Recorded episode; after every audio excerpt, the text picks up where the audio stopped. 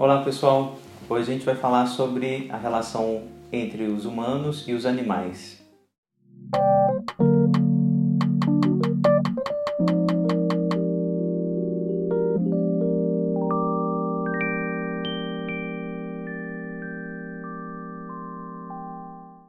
Pessoal, sobre essa relação, a psicanálise ainda estudou muito pouco, a meu ver, a relação entre o humano e o animal. Existem muitos modos de falar dessa relação. O primeiro deles é aquilo que o Freud apontou no Mal-Estar na Civilização, sobre o homem ser o lobo do homem. Né? O animal aparece ali um pouco nesse lugar que eu vou chamar de misozoico, né? assim, um animal como sendo o inimigo, o inimigo a ser destruído, o inimigo em nós mesmos a ser controlado. E essa animalidade tem sempre a ver com uma animalidade violenta. O homem é o lobo do homem, vocês sabem, é uma frase que o Freud vai tomar do Hobbes, que o Hobbes toma do Plauto, e essa lógica da animalidade como uma lógica não humana é evidentemente tributária de uma imagem muito narcisista do humano separado dos animais, né? Quando a gente fala de alguém como um animal ou situa alguém no campo da animalidade, a gente está situando essa pessoa no campo daquilo que pode ser destruído, que pode ser é, dominado, que pode ser efetivamente eliminado do convívio humano. Essa misozoia, então, que é um tipo de ódio mais ou menos organizado que nos separa dos outros animais, me parece ser uma operação psíquica fundamental que não fica evidente, que não aparece quando a gente trabalha com os animais domésticos, os cachorros, os gatos na nossa cultura, né, alguns pássaros, eles ficam, por assim dizer, fora desse campo da misozoia. Esses animais domésticos, ao contrário, eles viram objetos de amor, objetos libidinais que substituem, inclusive, muitas vezes o convívio humano. Então é comum que a gente tenha esse tipo de convívio com os animais domésticos e esses animais, por assim dizer, vão substituir o convívio com o humano na medida em que o convívio com o humano gera mal-estar. A tese do Freud é que a convivência ela produz mal-estar, produz um certo tipo de desarranjo permanente, mas a relação com o animal, muitas vezes, por não aparecer a subjetividade, ela minora esse mal-estar que o outro humano produz. Então, melhor o amor fiel permanente né, do, do animal doméstico do que o amor mais contingente, difícil de dominar, difícil de controlar do outro humano.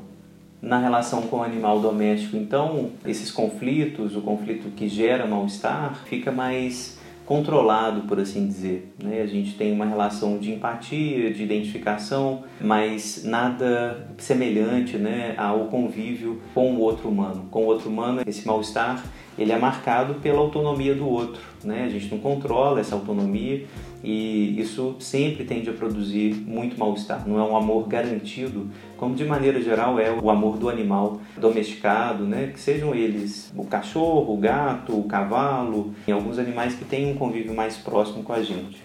A nossa relação com os animais, ela é muito variada exatamente por conta desses afetos que vão organizando essas relações. Tem, então, a prioritária, né, assim, foi a relação do animal como instrumento de trabalho, o animal como alimento, como fonte de alimento e os usos do animal, um exemplar, por exemplo, né, o uso energético do animal, um uso exemplar foi aquele da baleia, né, durante um bom período né, da história europeia e asiática também, onde o óleo de baleia, por exemplo, foi usado durante muito tempo para iluminar as cidades. Né? Então, você tem muitos usos, né? desde o uso doméstico que serve para relação libidinal, efetivamente, passando pelo uso alimentar, que é o principal deles, o que leva à produção, inclusive, industrial dos animais. Né? E você tem esses usos energéticos, usos um pouco mais distintos né, do, do animal. Isso sem contar no uso que estava circunscrito à perversão chamada zoofilia, né, o uso sexual dos animais que também sempre existiu. A ideia que o animal tenha esses múltiplos usos, eu só estou citando alguns exemplos, tem usos religiosos milenares né, do animal, o animal como sacrifício, o animal como um instrumento para os deuses ou de contato né, entre o humano e os deuses é um outro uso bastante comum na cultura humana. Mas o que eu gostaria de destacar hoje é um certo uso libidinal do animal que vai aparecer em dois contos e eu queria falar um pouquinho desses contos para conversar com você sobre esse uso libidinal, o uso mais simbólico do animal e estabelecer algumas teses da psicanálise sobre a relação entre o animal e o humano. No conto Uma Galinha, da Clarice Lispector, a gente tem essa relação com o animal doméstico, que fica, a galinha ela está num entrelugar, né, assim, entre o animal doméstico, o animal que serve para alimentação, principalmente nas regiões rurais, né? Mas de qualquer forma, tratava-se de uma casa urbana e o pai foi pegar a galinha e a galinha fugiu. E nessa fuga, o pai tenta então recuperá-la, consegue, traz ela para casa e por conta talvez dessa correria, quando o pai é, coloca a galinha na sala, ela bota um ovo. Né? E essa cena, para a filha da casa, foi emblemática e poderosa o suficiente para dizer que ela não podia ser devorada, porque a galinha estava dando um ovo para a família. É, o pai também condoído ali, com, talvez com a filha e com a galinha, também né, bate o pé e fala que não, não vão comer galinha e tal e a galinha passa a ser um membro da família, por assim dizer. A mãe fica um pouco desgostosa né, com essa história, mas o conto termina dizendo que né, passaram-se os anos e a gente comeu a galinha normalmente. Né? Esse conto me parece muito importante porque deve haver necessariamente algum tipo de relação psíquica, de operação psíquica que faz com que nós sejamos capazes de devorar o animal. Não é natural, isso é muito importante, é uma tese importante da psicanálise de que nós não comemos é, de forma natural, né? a gente não tem um instinto de alimentação. Nossa alimentação é uma dietética regida por contingências políticas, econômicas, morais, religiosas e não é determinada pela biologia. Nós somos, inclusive, capazes de greve de fome, de anorexia, nós somos capazes de morrer de fome na presença do alimento. Né? Então a gente pode não comer o animal, podemos não comer o animal. Isso, essa é uma tese absolutamente indispensável que faz com que a gente acredite que tem uma operação psíquica capaz de reduzir o animal à carne. Essa redução da animalidade à sua carne é basicamente a operação que a gente pode chamar né, de carnívora uma operação que nos torna animais carnívoros e que possibilita que a gente coma o animal sem se identificar tanto com ele. Né? A vida urbana contemporânea parece facilitar muito essa operação psíquica, porque a gente já não tem contato com a morte do animal. Né? A gente na fazenda, né, tendo que matar o próprio animal, né, tirar a carne, desossar o animal, separar as vísceras, né, dar tratamento às vísceras, nada disso passa a fazer parte da alimentação contemporânea nas grandes cidades. Né? A gente tem uma alimentação que vem do supermercado, a carne já partida, já bastante organizada, e a gente perde contato, então, empático, por assim dizer, com o animal. Né? Então, esse é o primeiro ponto que no conto da Clarice fica evidente. No contato identificatório, né, que passa, por exemplo, por essa imagem de suposta dádiva a galinha que dá um ovo, a galinha que presenteia a família, parece que um traço identificatório aparece e é graças a esse traço identificatório que a gente recua né, diante dessa redução, essa operação psíquica que reduz a galinha a um mero alimento. Esse é um ponto fundamental. Num outro conto, um conto chamado Peru de Natal, do Mário de Andrade, ele conta a história de uma família também que perde o pai, né? e esse pai morto logo antes do Natal, alguns meses antes do Natal, ele é relembrado né, na ceia de Natal que pela primeira vez em muitos, muitos anos vai ter um peru, vai ter um peru para servir a família. O peru, segundo o narrador, que é um dos filhos desse, desse pai, era raríssimo porque o pai era muito mão de vaca, muito sovina, extremamente triste, melancólico, né? Ele chega a dizer que o pai era um puro sangue dos desmancha prazeres. O pai nunca tinha alegria de viver uma natureza cinzenta. Né? E isso vai fazer com que então o, o personagem que narra o conto esse filho, o Juca, ele fala que vai trazer o peru depois que o pai morre.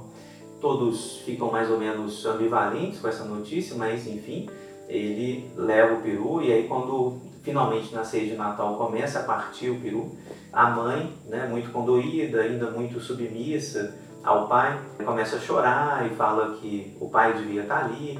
E o Juca, entendendo a cena simbólica, fala que né, o pai já virou estrela, está ali no céu e deve estar muito feliz de ver que a família dele está unida e está se alimentando bem, etc.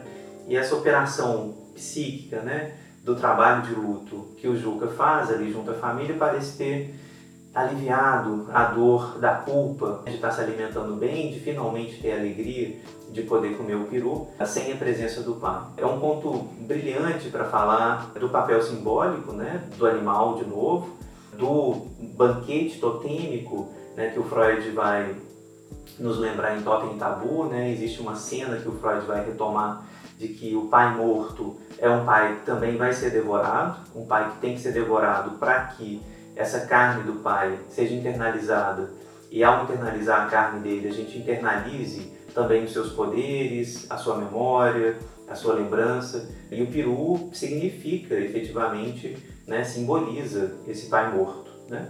Da mesma forma que na tradição judaico-cristã, o cordeiro né, de Deus, por assim dizer, vai simbolizar o corpo do Cristo, o vinho vai simbolizar o sangue do Cristo e daí por diante. Então a gente tem toda uma simbólica ligada à animalidade que também se liga, por sua vez, a esses rituais, essas fantasias de incorporação, essas fantasias de internalização de substâncias do outro. Para terminar, eu gostaria de fazer uma metapsicologia um pouco mais complexa sobre a relação do humano com o animal. A primeira coisa que a gente tem que falar é que é impossível se relacionar com o animal fora da relação libidinal. Não existe uma relação direta com o animal, por assim dizer. E o animal sempre vai ser um objeto da nossa fantasia. Ele sempre vai ser um objeto atravessado pela fantasia. Então, o primeiro ponto é: eu olho o animal e vou projetar nele os meus conteúdos recalcados. Sejam conteúdos de muita afeição, amor, empatia, identificação, sejam os conteúdos ligados ao ódio, à destruição e à morte. Isso vai valer para todas as relações com todos os animais. A gente pode pensar nos animais, né, nesses campos mais afetuosos, por assim dizer, os mamíferos, mamíferos domésticos, os pássaros, etc., os animais que a gente gosta de defender, mas todo o campo da animalidade também que a gente tem uma relação de ódio, de rejeição absoluta. Os insetos, por exemplo, de maneira geral entram nesse campo, os vírus, se a gente considera o vírus como parte da animalidade, bactérias, né, enfim, animais que também nos atacam, por assim dizer, a gente sente essa opressão e ao mesmo tempo esse ódio né, de desejar destruí-los. Não importa, no amor ou no ódio, essa relação é sempre atravessada por algo do campo da fantasia. Então, primeiro ponto, isso, a fantasia que atravessa a nossa relação. Segundo ponto, o animal ele chega até mim e eu vejo vir dele né, esses conteúdos inconscientes que eu projetei nele. Então existe uma relação de ida e vinda entre esses conteúdos inconscientes que eu projeto e que eu supostamente vejo vindo dele. Quando um cachorro vem até mim pedindo carinho, eu vejo efetivamente alguém pedindo carinho. Quando um animal me ataca, uma serpente, né, os répteis ou em alguns tipos de insetos me atacam, eu vejo que esse animal me, me ataca e me odeia. Né? Então, é, a interpretação do animal, por exemplo, que me odeia, o que me persegue, que me mata, é uma interpretação já que passa efetivamente pelas minhas fantasias. A partir disso, né, estabelecida essa relação libidinal com o animal, e eu insisto, é impossível que essa relação não seja libidinal, vai sobrar uma operação, que é, primeiro, eu reconheço a autonomia e a existência do animal a quem e além das minhas fantasias. Sobre ele, eu vou reconhecer a quem além dessas fantasias, sobre ele, acolhendo como alteridade, não apenas um outro parte de mim projetado, mas como alteridade e diferença ser vivente para sempre enigmático e distinto, impossível de ser reduzido aos significados que imponho a ele. Então, o primeiro ponto é: eu vou reconhecer a alteridade do animal a partir dessa relação libidinal que eu estabeleço com ele. A partir disso, existem dois grandes campos. O segundo, eu estabeleço uma nova relação libidinal com o animal, o amor, o ódio, o medo, mas agora como o reconhecimento de que nem tudo nessa relação é apenas meu e projetado, mas também do animal, imune às minhas operações psíquicas. Então, essa primeira operação, basicamente, é a operação da ciência sobre o animal. Então, eu reconheço que eu posso amar, eu posso odiar, eu posso ter medo, mas eu reconheço que existe uma alteridade mesma do animal. Por exemplo, a dinâmica da sobrevivência, postulada pelo Darwin, né, de que todo animal vai lutar pela sobrevivência, e isso é indiferente à relação dele com a gente. Se eu reconheço essa alteridade, isso muda um pouco a minha dinâmica de relação com ele. por exemplo, posso proteger um animal que, em outra circunstância, poderia me matar. Essa é a postura da, básica da ciência, a postura daquele que também entende essa dinâmica do animal que não passa necessariamente por ah, um tubarão me ataca, logo eu tenho que destruir todos os tubarões. Eu entendo a alteridade do tubarão, eu entendo o lugar onde ele ocupa, o lugar no ecossistema onde ele ocupa, etc. Segunda reação diante do reconhecimento da alteridade do animal é eu vou destruir o animal na medida em que essa alteridade radical agora reconhecida como aquém e além das identificações projetivas, remete à minha alteridade interna, insuportável e também fora do meu controle. Como tentativa final de controlar essa alteridade, eu destruo o animal e ou reduzo a homogeneidade da espécie, destituindo-o de qualquer identidade singular. Então, segunda tentativa aqui é essa recusa absoluta da alteridade, que na verdade está ligada a uma operação psíquica mais ampla, que é a recusa da alteridade como um todo.